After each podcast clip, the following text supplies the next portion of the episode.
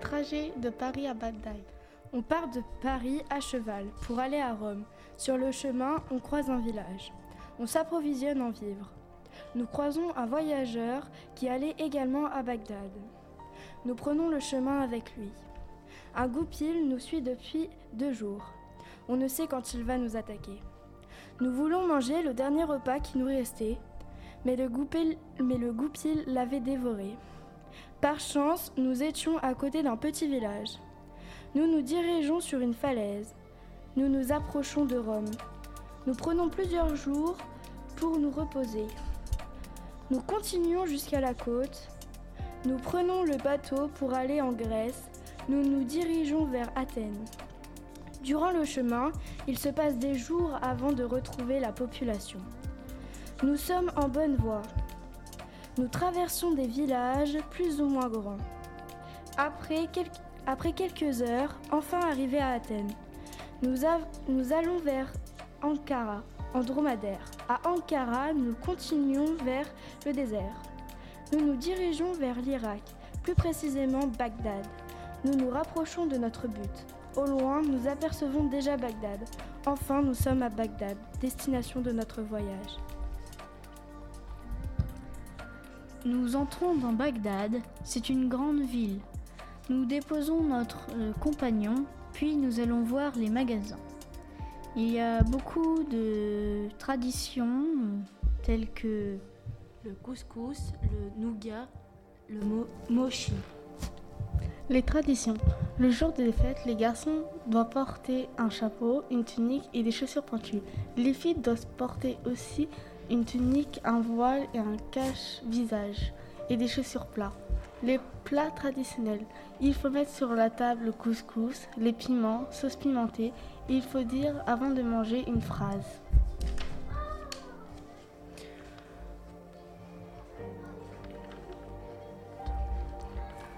Les poudres dedans. Le, le, cur, le curry, le curcuma, le muscade. Ils peuvent pas manger du cochon.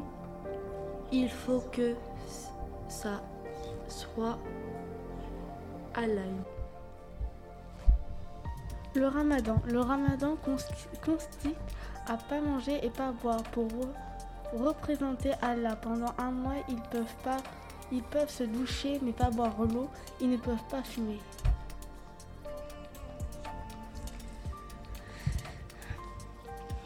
Nous avons appris ça grâce au magasin car le vendeur nous a expliqué des choses. Il y avait des fruits et des légumes que nous ne connaissions pas. Les vendeurs veulent nous faire acheter, mais il y a aussi des arnaqueurs. Nous faisons attention, puis d'un coup, on entend un chant et tout le monde part. Il n'y a plus que nous. Nous nous sommes alors rendus à la mosquée et il y avait beaucoup, beaucoup de monde. Le chant était un appel à la prière. Après la prière, tout le monde était revenu. Les magasins réouvraient et la, et la foule était de retour. Nous nous demandons pourquoi il n'y a pas de cochons dans les magasins, puis nous nous rappelons de ce que nous aviez dit le, vendeur. Nous rencontrons un vieux monsieur qui nous invita chez lui. Nous avons mangé un plat bizarre qu'on avait vu euh, sur le marché plus tôt, comme le vendeur nous l'a expliqué. Cela ressemblait à des petites boules jaunes avec du poulet et des saucisses, des saucisses rouges qui piquent. Le monsieur nous explique comment aller voir le calife Haroun al-Rachid, puis le chant d'appel à la prière retentit, donc nous sommes, nous sommes partis avec le vieux monsieur. Il fit la prière et nous rejoignit. Nous n'avions pas remarqué, mais chaque personne que nous croisions nous regardait bizarrement. Nous demandèrent à des gens notre chemin, mais comme nous étions étrangers, ils refusèrent. Les maisons à Bagdad sont spéciales car elles sont toutes collées, les unes aux autres. Il y a un grand mur pour protéger la ville, puis le Tigre, une rivière par où les marchandises arrivent. Après avoir beaucoup avancé dans la foule, nous arrivèrent dans un quartier français. Des confrères. Il y avait beaucoup de choses que l'on connaissait, dont du pain, des pommes, du vin, du fromage. Beaucoup disent que c'est grâce à eux que nous avons plein d'aliments différents partout dans le monde. Le chant retentit encore. Ce fut encore la prière. Plus personne prit la route. Nous commençons à nous y, à nous y habituer.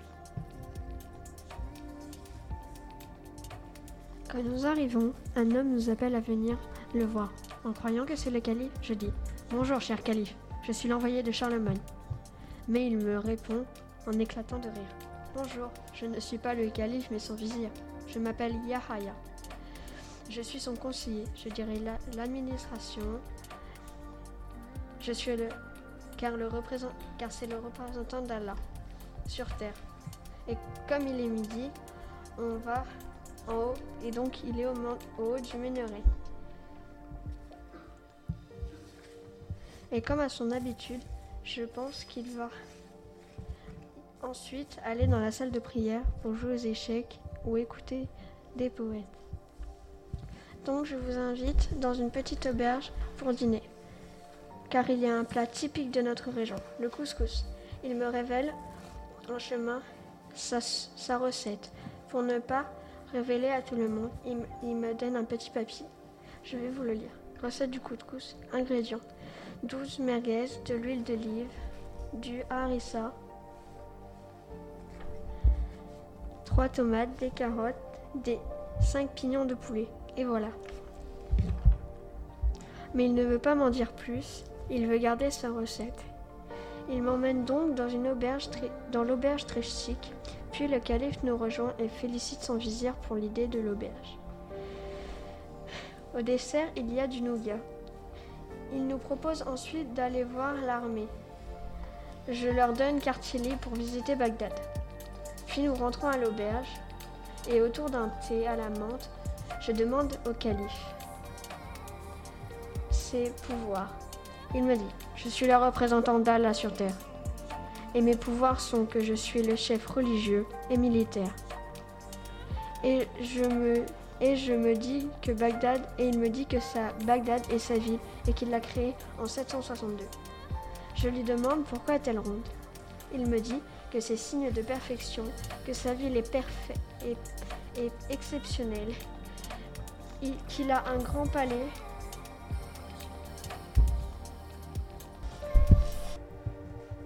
Puis nous nous promenons dans les rues. J'achète des épices, des tapis, nous allons aussi ranger les chevaux. Dans l'écurie, nous leur donnons de l'eau car ils avaient soif. Puis, tout en nous promenant, je, lui raconte notre voyage. Le goupille les chevaux, puis les heures passent. Le soleil se cache, mais le calife n'a pas vu l'heure passer. Il hallucine donc en voyant sa montre. Alors il court pour son pour son cours de prière. Pour les aveugles et moi, je ne me laisse pas dégoûter la prière. Puis le vizir me rejoint et me dit, le calife est parti à ses cours, donc je, je vais vous montrer votre chambre. Suivez-moi.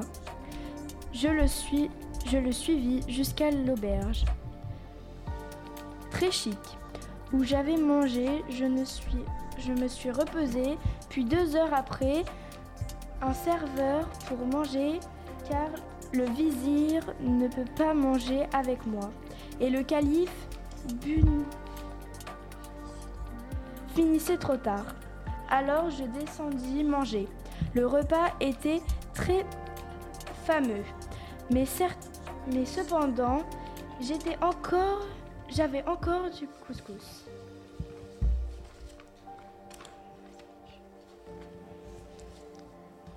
Je remontis pour me reposer. Je je que, et vu qu'au dessert j'ai eu un thé, je le bus dans ma chambre. En réfléchissant à demain, je me couchis sans effort. Je n'eus même pas le temps d'ouvrir mon bloc-notes pour écrire. Puis, le lendemain, je me réveilla en pleine forme. Alors, j'ouvris mon bloc-notes pour, pour rattraper mon retard. Je rejoignis le calife pour faire notre travail, pour faire mon travail en tant qu'envoyé de Charlemagne. Désolé, cher, lecteur du, futur, je ne peux pas vous en dire plus car c'est top secret. Puis le calife m'emmena au lieu de prière car il y avait son poète préféré. Puis je lui, dis, puis je lui demandai si je pus monter au minerai. Non, le minerai n'est pas accessible à tous car de là-haut on peut voir tout. Puis je, me demanda pourquoi des personnes allaient se laver. On va se laver pour être propre, pour Allah, pour que Allah reçoive nos prières. Car, et je lui ai demandé, car il ne reçoit pas nos prières si nous ne sommes pas lavés? Non. Alors pourquoi je ne me suis pas lavé? Car vous n'allez pas prier, vous, allez juste écouter le poète. Ah, je comprends mieux. Et, et au fait, nous, vous avez vu, le calife m'a donné du décolorant. Puis, un tournoi d'échecs se mit en place. Et je voulais y participer. Alors je demande au calife et il me dit oui. Puis, il appela l'homme qui organisa le tournoi pour lui demander euh, si je pouvais participer. Il dit oui. Alors, je, me, demanda au calife des conseils ou des coups pour m'aider. Oui, en premier, ne te laisse jamais impressionner. En deuxième, reste toujours concentré. Et voilà deux coups pour t'aider. Le coup du berger et le coup du roi. Puis le tournoi commence. Je passe en premier avec Aroya. Je le bats grâce au coup du calife. D'autres personnes viennent et je gagne. Je finis premier et on me remet donc un jeu d'échecs. Je suis fier. Je remercie le calife de m'avoir aidé. Puis, avec mon jeu d'échecs, je repars à l'auberge pour me reposer. Mon ventre gargouille car j'étais tellement concentré que j'ai oublié de manger. Le calife lui raconte lui, lui le raccompagne pour manger et je prends donc un triple menu, ça fait du bien de manger. Le calife est trop fatigué, je dois donc l'héberger dans ma chambre. Je lui mets un tapis et une couverture. Il s'endort tel un bébé. Encore aujourd'hui, je suis fatiguée.